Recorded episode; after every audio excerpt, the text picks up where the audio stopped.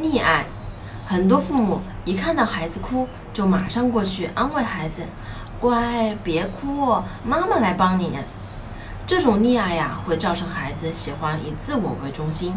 有条件的爱，当孩子犯错时，我们经常说：“你再这样，我可就不喜欢你了。”这种有条件的爱会让孩子自信心受损，觉得自己不够好，不值得被爱。无条件的爱是什么呢？爸爸妈妈都爱你。但是你刚才的行为是错的，对事不对人，不因为孩子的一个行为而全盘否定孩子的整个人。给孩子无条件的爱，并不意味着接受孩子的不好的行为。规则会让孩子不开心，但孩子仍需要遵守。我是不完美柚子妈妈，关注我，为你分享最有深度的育儿知识。